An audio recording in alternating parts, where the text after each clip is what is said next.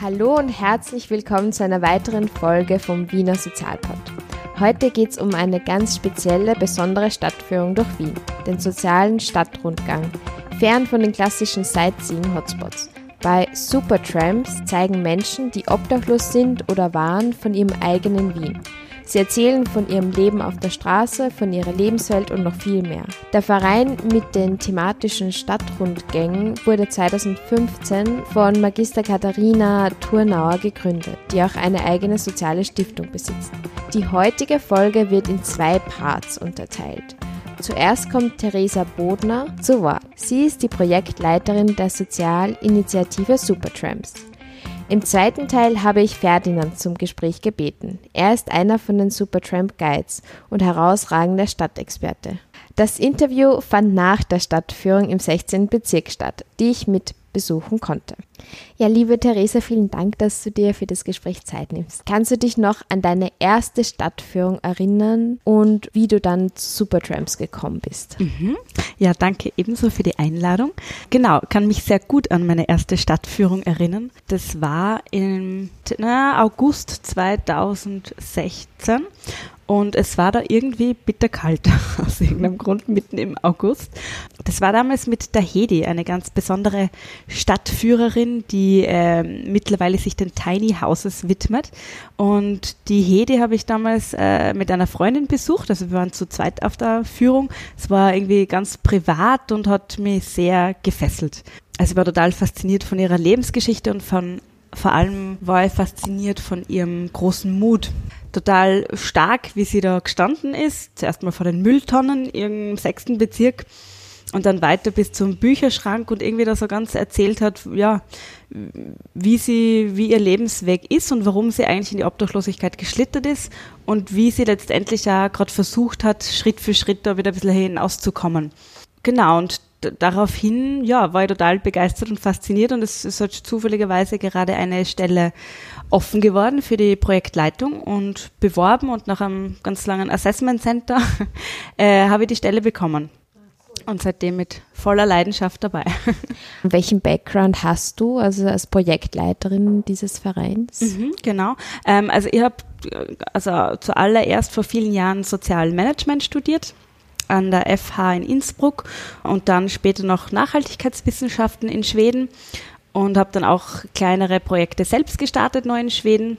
Äh, war dann letztendlich in Österreich bei Ärzte ohne Grenzen und habe dann so ein bisschen das Gefühl gekriegt, so von diesem großen hierarchischen möchte ich doch wieder weg zu etwas klein strukturierten, wo man das Gefühl hat, man packt an und es geht sofort was weiter. Mhm. Und das ist halt jetzt irgendwie so das Schöne, direkt mit den Guides zusammenarbeiten, täglich ganz viel im Austausch zu sein, was Neues zu entwickeln und einfach große Freude und großen Spaß dabei zu haben. Also mit dem Thema Wohnen, Thema Obdachlosigkeit, Wohnungslosigkeit, warst du vorher schon konfrontiert? Oder? Na, war ich nicht. Also ich habe zwar eben Sozialmanagement studiert, also das heißt so äh, ganz grob soziale Themen sind mir natürlich immer schon vertraut gewesen, aber mit Obdachlosigkeit habe ich ähm, wenig bis keine Berührungspunkte gehabt. Aber da habe ich ja Experten in meinem Team. Mhm. Genau, also das heißt, das natürlich eignet man sich dann alles auch Stück für Stück an, ähm, aber genau. Kannst du dich noch erinnern, inwiefern sich der Sichtweise auf Obdachlosigkeit, Wohnungslosigkeit ähm, verändert hat oder hat sie da überhaupt etwas verändert? Die hat sich sehr wohl verändert. Also so mit der ersten Tour eigentlich, wo ich mit der Hedi unterwegs war, hat sich die verändert. Weil wenn man selbst mal Tour besucht hat, dann spürt man das, glaube ich, auch. Man ist da auf einer Tour direkt im Gespräch, auf Augenhöhe mit einem Obdach- oder wohnungslosen Menschen, tauscht sich aus, erfährt ganz viel und hat dann auf einmal das Gefühl, ah, okay, äh, da steckt viel mehr dahinter, wie nur das Bild, das man irgendwie auf der Straße mitkriegt. Und das hat sich bei mir sehr wohl verändert und was mh, mm, das Schöne bei meiner Arbeit ist, man arbeitet eben so intensiv mit den Menschen zusammen, mit den Betroffenen, dass man merkt, wow, die haben jeder hat seine eigene Begabung, seine eigenen Talente, ganz vielschichtige Potenziale und die schlummern halt oft. Die sind irgendwie teilweise eingeschlafen und die muss man dann halt irgendwie aufwecken. Ja. Und dann kriegt man mit, dass das ganz normale Leute sind wie du und ich. Die haben halt ein Schicksal, das, ja, durch blöde Schicksalsschläge, aber eigentlich, genau, ganz ganz normale Arbeitskollegen. Ja, und das war ja schon meine nächste Frage. Also das Verhältnis zwischen dem Team, also das Team bist du als Projektleiterin und eine zweite Person, die für Öffentlichkeitsarbeit eher zuständig ist, und den Guides. Wie schaut da das Verhältnis aus? Das müssen wir später an Ferdinand fragen. Ebenso. Na, ähm, na, das schaut super aus. Also wir sind einfach ein eingeschweißtes Team. Ja, also natürlich machen, äh, passiert im Büro viel äh, strategische Arbeit, viel äh, Office-Kram sozusagen, viel Monitoring äh, mit den Zahlen rumjonglieren, Abrechnungen, äh, aber im Prinzip die, die, die Arbeit, die passiert dann eigentlich mit den Guides, wenn man mit ihnen unterwegs ist und gemeinsam Dinge überlegt, gemeinsam Dinge anpackt. Es gibt auch immer einen Sure-Fix, habe ich vorhin mitbekommen. Genau. Also einmal in der Woche treffen wir uns in der Winzirast mittendrin und da tauschen wir uns ein paar Stunden aus. Einerseits, wie sind die Touren gelaufen? Gibt es da irgendwas Besonderes, was man in der Gruppe teilen möchte? Haben wir irgendwie einen besonders netten Gast gehabt oder einen besonders anstrengenden, was eigentlich eh eher selten gibt. Aber man versucht einfach so ein bisschen evaluieren, was ist passiert. Dann schaut man sich an, welche Touren kommen jetzt. Geht man da irgendwie besonders auf eine Gruppe ein? Äh, und dann gibt's viele andere Themen. Also man bespricht meistens, okay, gibt's irgendwelche Interviews oder welche Weiterbildung machen wir in Zukunft. Wir arbeiten immer wieder gemeinsam Themen aus, ganz aktuell, gerade der Ferdinand und ich sind dabei, dass wir so ein bisschen die Wiener Wohnungslosenhilfe, so einen Faktencheck für Supertrams machen. Ja, passiert immer irgendwelche neuen Themen. Und natürlich ganz viel versuchen wir schon auch gemeinsame Aktivitäten zu machen. Wir machen einmal im Jahr gemeinsam einen, einen Ausflug, mehr, mehrere Tage irgendwo hin. Wir feiern natürlich viele Geburtstage. Also genauso in die Richtung, einfach unterschiedliche gemeinsame Dinge. Und Aktivitäten. Ja. Wie kommt es eigentlich zu dem Namen Supertramps? Mhm. Genau, also Tramps, das kommt ja aus dem Englischen und das ist ja der, einer, der unterwegs ist, irgendwie so, ja, einer, der auf der Tramper. Ein Tramper, genau. Genau, der irgendwie ohne Dach über dem Kopf unterwegs ist. Und wir haben da eben das super davor gefügt, weil wir eben sonst gedacht haben, naja, das sind keine, das sind Tramps, aber das sind ganz besondere Tramps, mhm. die eben Talente haben, die Potenziale haben. Mhm. Ein Tramper hätte ich jetzt eigentlich so einen, einen Menschen, der halt so Auto stoppt. Hm, ja, stimmt auch, also aber genau. Jargon. Aber in den in US-Amerika ist es eben genau eigentlich der, der Obdachlose, okay. so im Slang. Und den Namen gibt es woanders auch schon oder ist er nur praktisch auf Wien? Ähm, also die Band Supertramp gibt es natürlich schon seit den, keine Ahnung, 50ern, 60ern. Aber Supertramps gibt es nur in Wien, genau. Wobei wir Anfang dieses Jahres einen Dachverband gegründet haben, wo sie mehrere Städte, die ähnliche Touren durch ihre Stadt machen, zusammengeschlossen haben. Mhm. Äh, der ist jetzt gerade so in der Gründungsphase, also gegründet wurde er schon und jetzt ist so mal so die erste Phase, wo man überlegt, okay, wie könnte man zusammenarbeiten ähm, und wie profitieren wir voneinander. Ähm, zu den Guides. Wie viele Guides gibt es momentan und wie schaut der Ablauf aus? Wie sucht ihr die Guides aus oder wie kommen die Guides auf euch zu? Mhm. Also im Moment haben wir sechs Guides plus einer in Ausbildung plus ein Interessent, äh, wovon aber einer, das ist der Robert, mittlerweile einen fixen Job hat als Sicherheitswachmann. Das heißt, er kommt eigentlich nur, wenn man ruft sozusagen, aber kommt jetzt nicht mehr regelmäßig. Und einer, der Flo, pausiert gerade aus gesundheitlichen Gründen. Das heißt, summa summarum haben wir vier aktive Guides. Plus der Michi, der in Ausbildung ist, der wird äh, in zwei, drei Wochen fertig sein mit seiner mhm. Ausbildung. Äh, wie kommen wir zu den Guides? Ja, beim Michi ist eine total lustige Geschichte. Der Michi wohnt in der Winzirast im Kortihaus, das ist in Meidling. Äh, da gibt's unten eine Notschlafstelle und oben gibt's äh, gibt's WGs wo eben Menschen, wohnungslose Menschen untergebracht sind. Ähm, und ich habe dort einfach Flyer aufgehängt, dass wir neue Guides suchen. Und eines Tages kommt er rein unten und sieht da am Boden unten neben der Pinnwand einen Zettel hängen und hebt den Zettel auf, weil er sich gedacht hat, na, den muss er wieder an die Wand pinnen. Schaut sie den Zettel an und denkt sie, hm, da ist ein lustiges Foto von der Sandra nämlich drauf. Hat sie gedacht, die schaut nett aus, dann was da draufsteht, klingt cool, dann rufen wir mal die Theresa an. So ist er zu uns gekommen. Es gibt da andere wie die Renate, die ist seit zwei Jahren bei uns dabei und die ist über eine andere Einrichtung gekommen, nämlich über Wobes, das ist Wohnraumbeschaffung. Die hat dort eine Poolwohnung und da hat die Sozialarbeiterin eben von uns gewusst, hat gewusst, wir suchen Guides, vor allem weibliche Guides, und hat dann gedacht, na, die Renate, die redet eh ganz gern, die, für die könnte es gut passen. Und die hat dann ein paar Monate später ihre Schwester mitgebracht, ah, die Sandra. Also so irgendwie, genau. Durch Zufälle. Durch Zufälle und vor allem natürlich durch Einrichtungen. Ja. Welche Kriterien gibt es, dass man ein Guide werden kann? ja, gibt es Kriterien. Also man muss in Wien wohnungs- oder obdachlos gewesen sein. Also man muss schon so ein bisschen Erfahrung damit haben. Also du kannst jetzt nicht sagen, ich bin die Marie, ich würde jetzt gerne Stadtführer werden, äh, sondern genau. Also man braucht schon Bezug zur Wohnungs- oder Obdachlosigkeit. Weitere Kriterien sind, dass man schon relativ gut Deutsch spricht. Also wir haben zwar auch schon Stadtführer Alexander gehabt, der hat mäßig gut gesprochen, aber ausreichend. Das ist ein weiteres Kriterium. Und ansonsten natürlich schwere Suchterkrankungen ist auch schwierig eher. Das heißt, da versucht man halt dann zu schauen, genau, inwieweit kann man den Menschen anders irgendwie helfen. Ähm, und natürlich, es braucht großen Mut von sich zu erzählen, weil die Touren ja individuell sind. Das heißt, jeder Guide hat mindestens eine eigene Tour, die er selbst mit mir entwickelt. Das heißt, die Guides bestimmen ja selbst, was erzählen sie jetzt und wie wird die Tour aufgebaut. Und natürlich, ein Guide muss von sich erzählen wollen. Ja. Das ist schon das Wichtigste. Also die, ganz am Anfang ist es schon so, dass wir uns mehrere Touren anschauen mit den Guides. Passt es überhaupt? Dann einmal gemeinsam so eine Schuh fix teilnehmen, dann viele Gespräche, dann auch Gespräche mit den Sozialarbeitern. Ist dieser Mensch überhaupt geeignet? Passt es gerade in sein Leben? Wenn jetzt ein Guide schon total mitten wieder im Berufsleben steht oder ein Interessent, dann macht das natürlich auch keinen Sinn. Also irgendwie versuchen wir schon so ein bisschen Schnittstelle zu sein zwischen oder kurz bevor man wieder einen eigenen Job annehmen könnte. Mhm. Also so, ähm, um ein Supertramps Guide zu sein, werde ich auch entlohnt, versichert? Mhm. Genau, äh, man, man, bekommt eine Aufwandsentschädigung das heißt, pro Tour, die ein Guide durchführt, egal jetzt wie groß die Teilnehmeranzahl ist, bekommen die Guides 20 Euro plus dann eben die Trinkgelder. Das variiert natürlich. Mhm. Und was wir noch machen, ist, dass eben alle gemeinsamen Aktivitäten, also angefangen von jetzt sei es einem kleinen Café irgendwo bis wirklich unserem mehrtägigen Ausflug, der wird halt dann von Supertramps finanziert.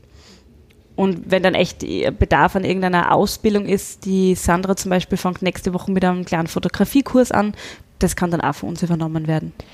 Wie viele Stadtführungen finden da pro Woche circa statt? Na, pro Guide? Un unterschiedlich. Also es, im Winter bewegen wir uns insgesamt vielleicht zwischen zwei, drei, maximal vier Touren. Im Sommer können es schon mal sieben, acht Touren sein. Das kommt auf die Saison ein bisschen drauf an. Und Thema Versicherung?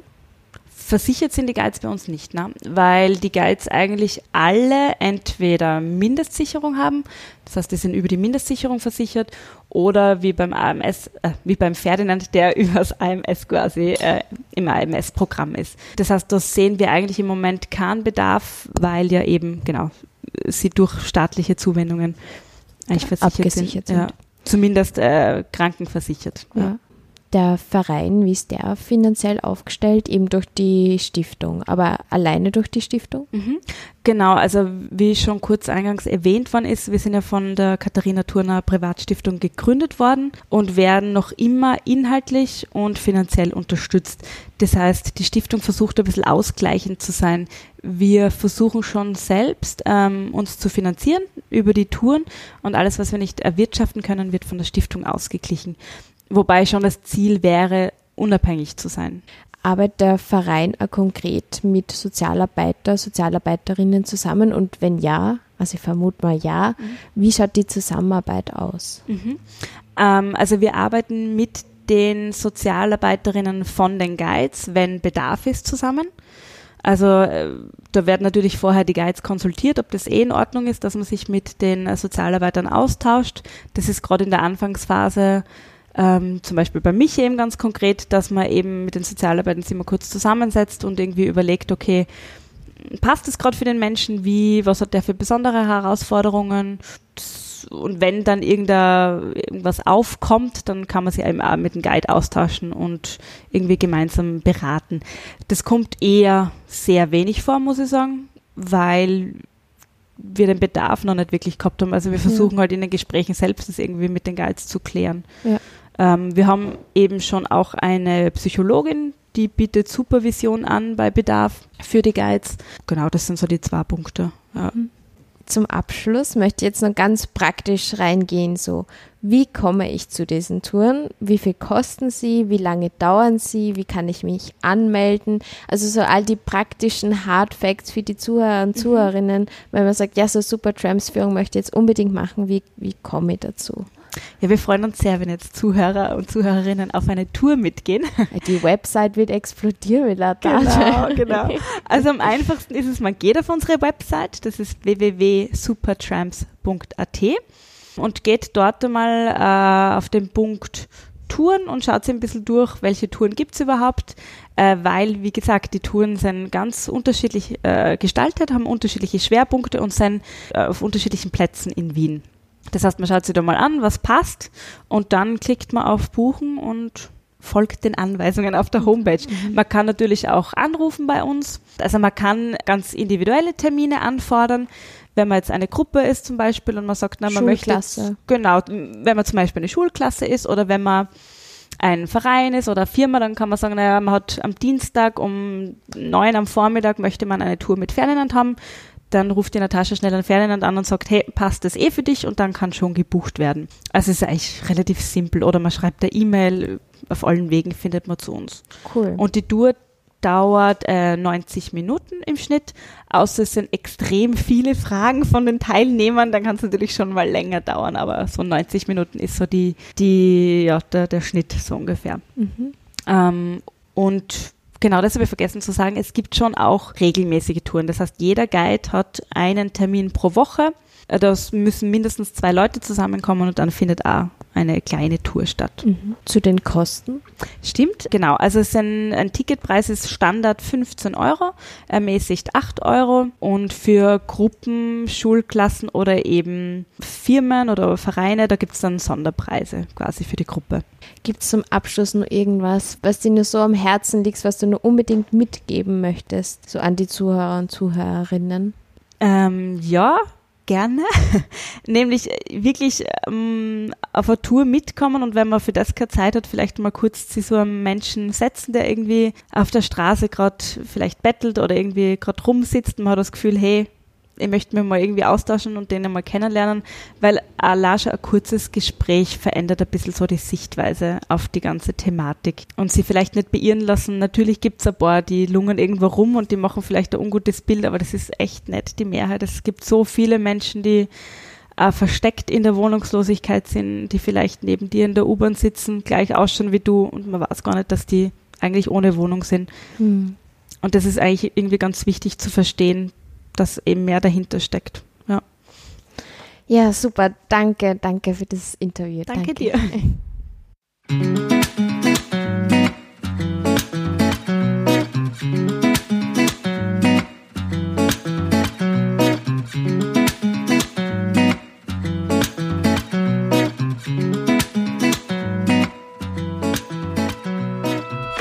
Im zweiten Teil dieser Folge von Supertramps habe ich Ferdinand, einen der Guides, zum Gespräch gebeten und ihn ebenso gefragt, wie sein erster Kontakt zum Verein entstand. Ja, meine Güte, bevor die Theresa da war, gab es eine, äh, Valerie, die hat das Büro übernommen, hat sich dann mit diversesten Organisationen zusammengesetzt, die es in dem Bereich gibt und ich habe Verbindungen zum Arbeiter-Samariter-Bund, schreibe dort für die Hauszeitung und äh, bin dort bekannt wie ein bunter Hund, wie es falsche gehört. die wissen, dass ich äh, immer wieder meine Meinung zu allem dazugebe, also meinen Senf, äh, gefragt oder nicht gefragt. Und die sahen eine Chance, mich einfach abzuschieben, damit sie ihre Ruhe haben. Und dann äh, wurde mir das Programm näher gebracht und ich fand es wirklich eine fantastische Idee, dass man Leuten, die nie damit zu tun hatten, äh, die, die Thematik ein bisschen zumindest etwas näher bringt und dass eventuell, eventuell etwas Verständnis geweckt werden kann. Zu dieser Zeit, wann war das?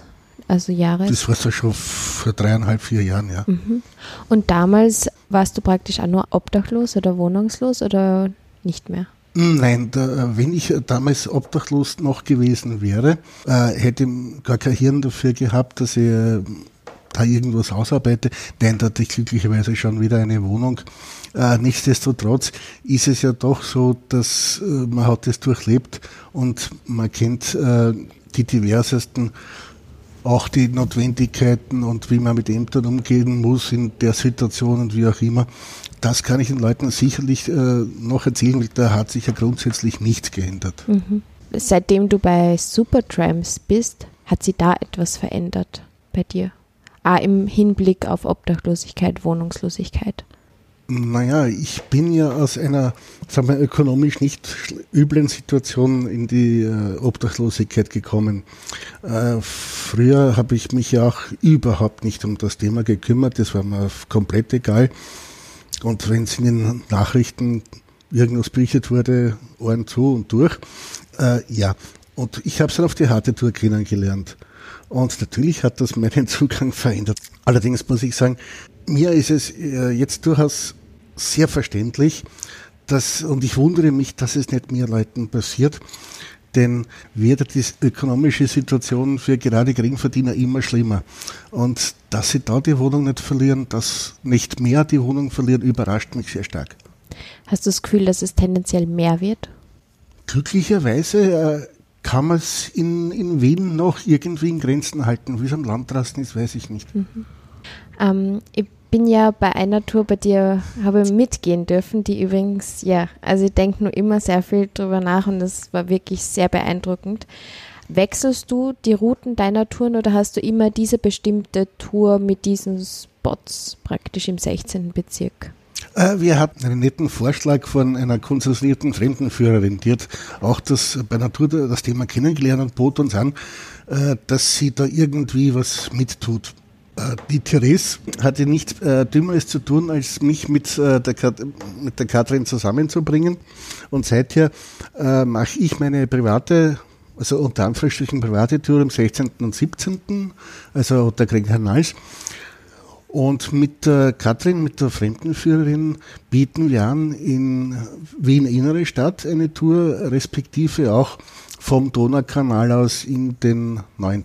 Mhm wo das natürlich wird da beides etwas verkürzt dargestellt, also sowohl die touristische Seite als auch die Obdachlosenseite etwas verkürzt dargestellt, aber es bietet, wie ich es äh, gehört habe, für Gewerkschaftsgruppen oder Firmengruppen oder was auch immer, durchaus äh, erst einmal einen äh, ganz interessanten Einstieg in das Thema. Von seiner eigenen Lebensgeschichte hat er unter anderem auf der Tour erzählt von einschneidenden Erlebnissen der Pflege seines Vaters und wie er dann selbst in die Obdachlosigkeit geschlittert ist. Nun ein paar nähere Einblicke. Blöderweise ist er mal gestorben, bevor er seine Hardcheck und das Versicherungsformular gesetzt hat. Also habe ich das, diese, das Geld nicht zurückbekommen. Äh, zur gleichen Zeit, ich habe damals für eine deutsche Firma gearbeitet. Die haben in München ein schönes neues Werk gebaut und da waren dann Wiener österreichische Arbeitsplätze nicht mehr so wichtig. Also wurden die zwei teuersten, also mein Boss und ich, gekündigt und unsere Arbeiter haben es glücklicherweise übernommen. Aber äh, zwei, zwei, Monate später hat es dann auch meinen Bruder samt Familie erwischt bei einem Verkehrsunfall. Und da war mir dann so gut wie alles wurscht. Ich habe keine Post mehr aufgemacht, habe mich nichts mehr gekümmert, wie auch immer. Dann kam es zur Delogierung. Ich musste aus der Wohnung raus. In diesem äh, Bezug verliert man nicht nur das Dach über dem Kopf, sondern auch vieles an persönlichen Geschichten wie Fotos, Bücher, Kleidung, ja, was auch immer. Also verliert man sehr vieles.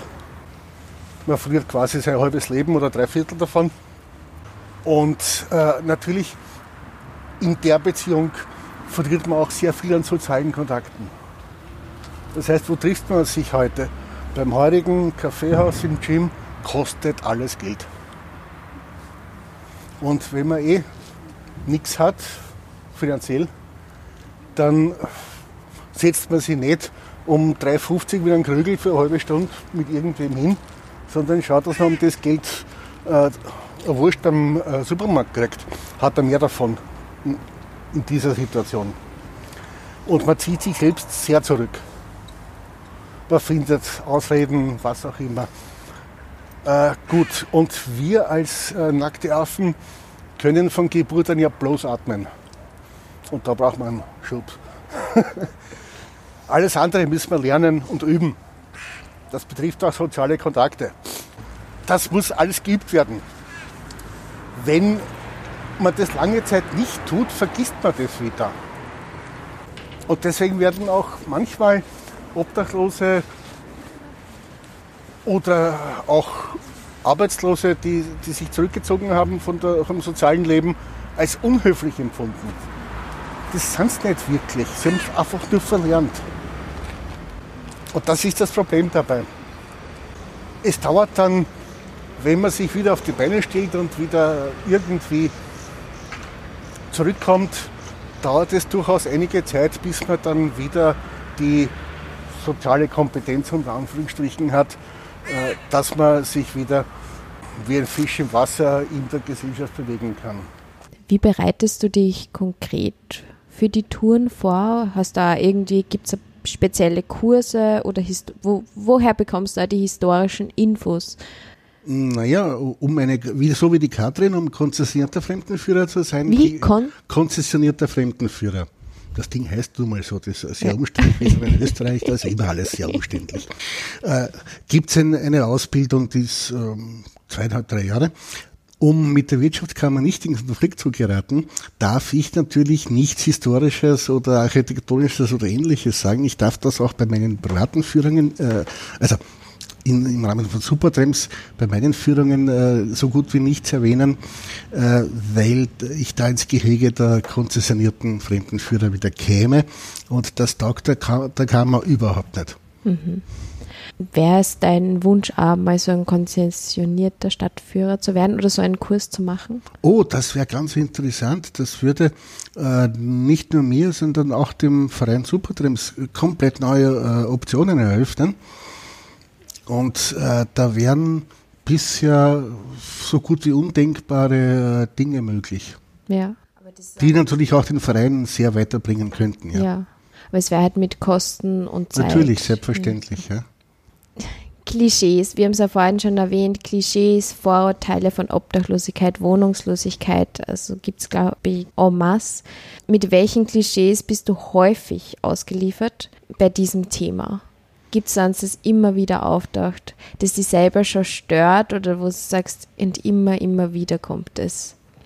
Naja, in der heutigen Gesellschaft sind wir ja auch sehr abhängig äh, von äh, US-Theaterproduktionen und in diesen Filmen gibt es immer wieder ein typisches Bild, schmutzig und besoffen, äh, eventuell mit einem abgeschrudelten Hund.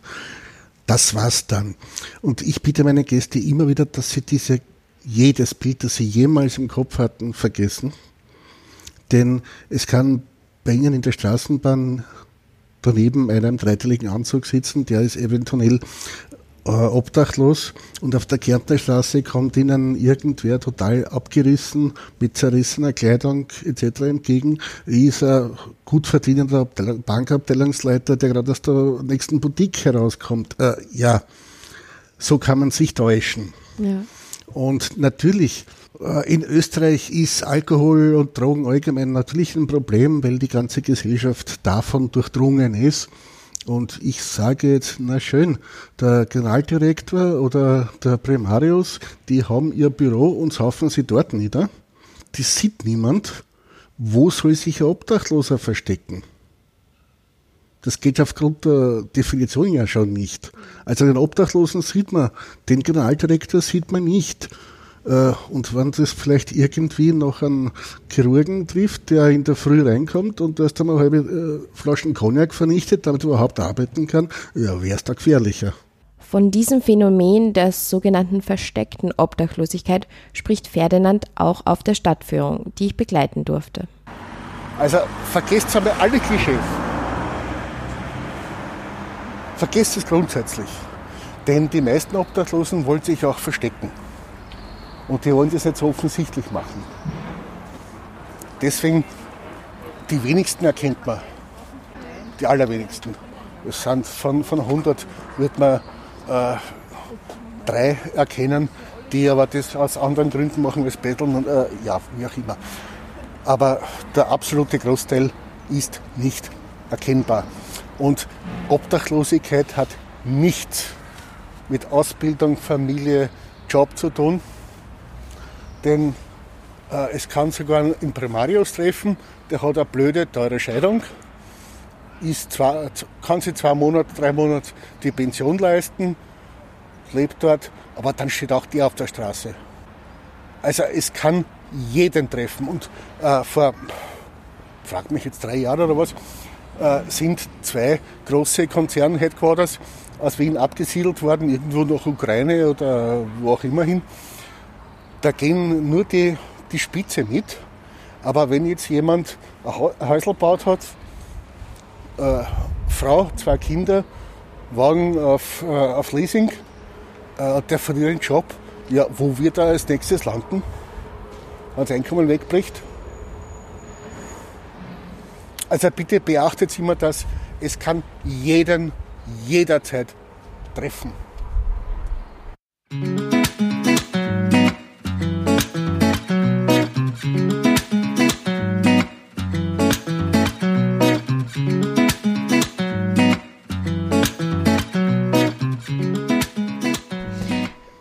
Gibt es Unterschiede zwischen weiblicher und männlicher Obdachlosigkeit? Natürlich.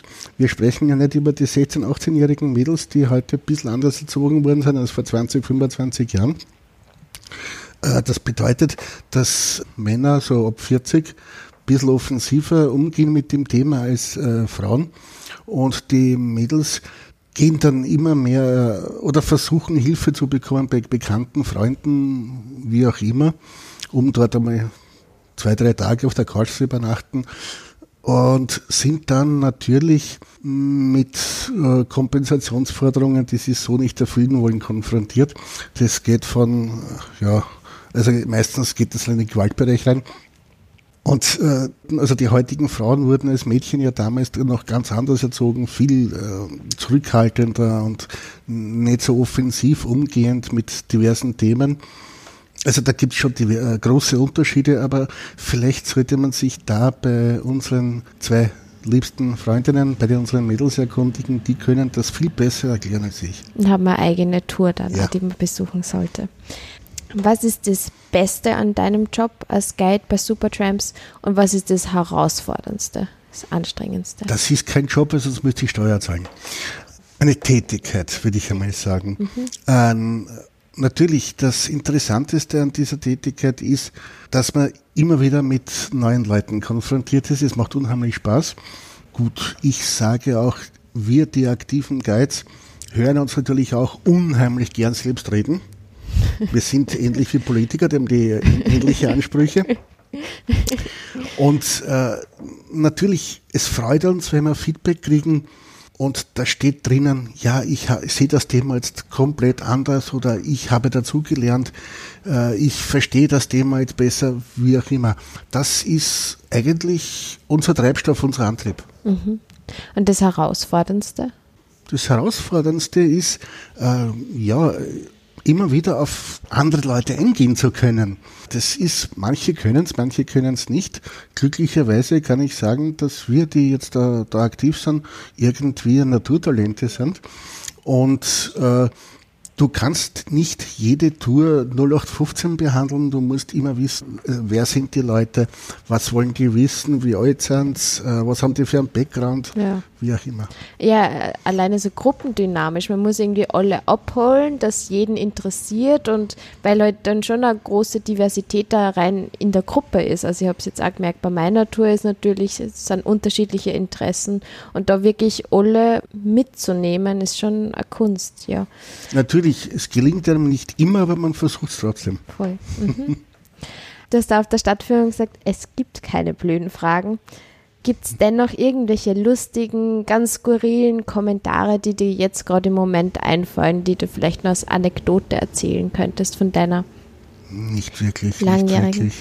Ich habe auch das Problem, ich, ich, ich, habe Millionen Witze schon gehört, aber nicht einen einzigen gemerkt. Gibt es irgendwas vom Verein Supertramps, wo du sagen kannst, das könnte man verändern, verbessern in der Zukunft oder ist alles perfekt, wie es gerade ist? Was ist schon perfekt, meine Güte?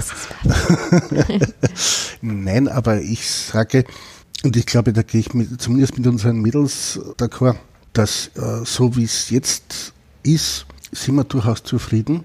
Es ist ein, ein Miteinander durchaus ein, ein, Miteinander und ein gegenseitiges Verständnis. Sowohl vom Büro auf Verständnis bezüglich unserer Situation, wie auch wir die Notwendigkeiten des Büros verstehen. Und ja, wir raufen uns immer irgendwie zusammen in, in freundlicher Weise, in freundschaftlicher Weise. Und wir versuchen, glaube ich, jeder gegenseitig äh, auf jeden Rücksicht zu nehmen. Ja. Für die Zukunft, wo siehst du dich selbst in fünf Jahren? Das ist so eine gängige Frage in dem Podcast. Oder denkst du nicht wirklich über die Zukunft nach und lebst im Jetzt? Hm, in fünf Jahren hoffe ich, dass ich noch am Leben bin. Erstens einmal das. Ja, das hoffen wir äh, alle. Nein, äh, wir haben das Problem, dass ich jetzt 54 bin und mit 35 kriegt man üblicherweise schon keinen Job mehr. Und ich habe das schon äh, mehrfach gehört, äh, ja, dass ich zu teuer bin, also wegen, bezüglich des Kollektivvertrages und ähnliches. Und ja, ich mache mir da überhaupt keine Hoffnungen mehr. Und ich verfolge jetzt meine privaten Ziele, die sich langsam irgendwie auch schon in, äh, in Arbeitsstunden ausdrücken, tagsüber. Aber nein, ich denke, ich muss schauen, dass ich halbwegs gesund bleibe und noch meine Interessen verfolgen kann, denn wirklich mit einem Job aktiv wird sich nichts mehr abspielen. Ähm, was sind deine Interessen, wenn ich fragen darf? Oh, Aviatik und Historia. Mhm. Ja, vielleicht wird das wirklich mit dem, ich habe das Wort vergessen, Konfe, Konzess Konzessionierter Fremdenführer. das, das noch was. Gibt es zum Abschluss noch irgendwas, was dir am Herzen liegt, was du nur loswerden möchtest? An die Zuhörer und Zuhörerinnen vom Wiener Sozialpod? Natürlich, ich möchte jeden, der dazuhört, ersuchen, zu berücksichtigen, dass heutzutage kann Obdachlosigkeit, Arbeitslosigkeit jeder, jedem und jederzeit passieren.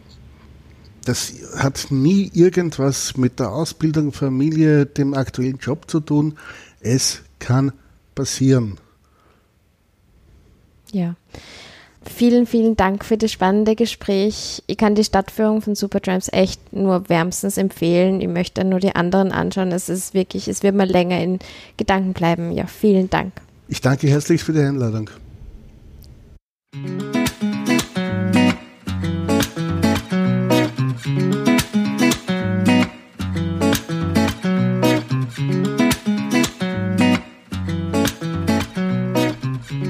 Das war die Folge mit Theresa und Ferdinand, die uns nähere Einblicke zu den sozialen Stadtführungen Wiens gegeben haben.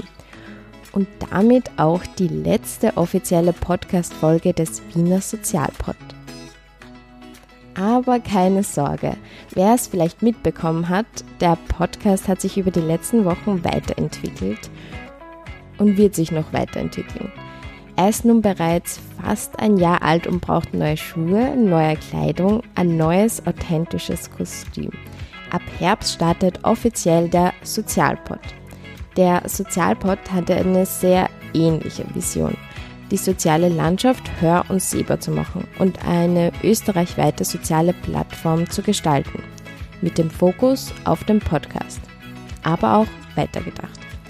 Der Sozialpod ist also nicht mehr nur auf Wien konzentriert, sondern blickt über den Tellerrand hinaus und versucht österreichweite Themen zu behandeln. Es kommen nicht mehr nur Interviews zu sozialen Einrichtungen, sondern noch viel mehr. Es soll mehrere Sendeformate im Sozialpod geben, die Homepage wird belebt, neue Blog-Autoren und Autorinnen kommen hinzu und die Illustratorin Helena ist an Bord, was mich sehr, sehr, sehr freut. Aber all das werden wir natürlich noch genau bekannt geben. Sozial soll normal sein, das ist unser Motto. Mit Hilfe Reportagen, Interviews und diesem Podcast zu sozialen Themen will der Sozialpod Österreich die Augen öffnen, Wegschauen bekämpfen und Solidarität fördern. Also, bis hoffentlich ganz bald, bleibt dran. Der Wiener Sozialpod sagt ein großes, großes, fettes Danke fürs Zuhören an alle Zuhörer und Zuhörerinnen und entwickelt sie nun im Sommer weiter. Im Herbst dann mit einem anderen, etwas neuem Kostüm.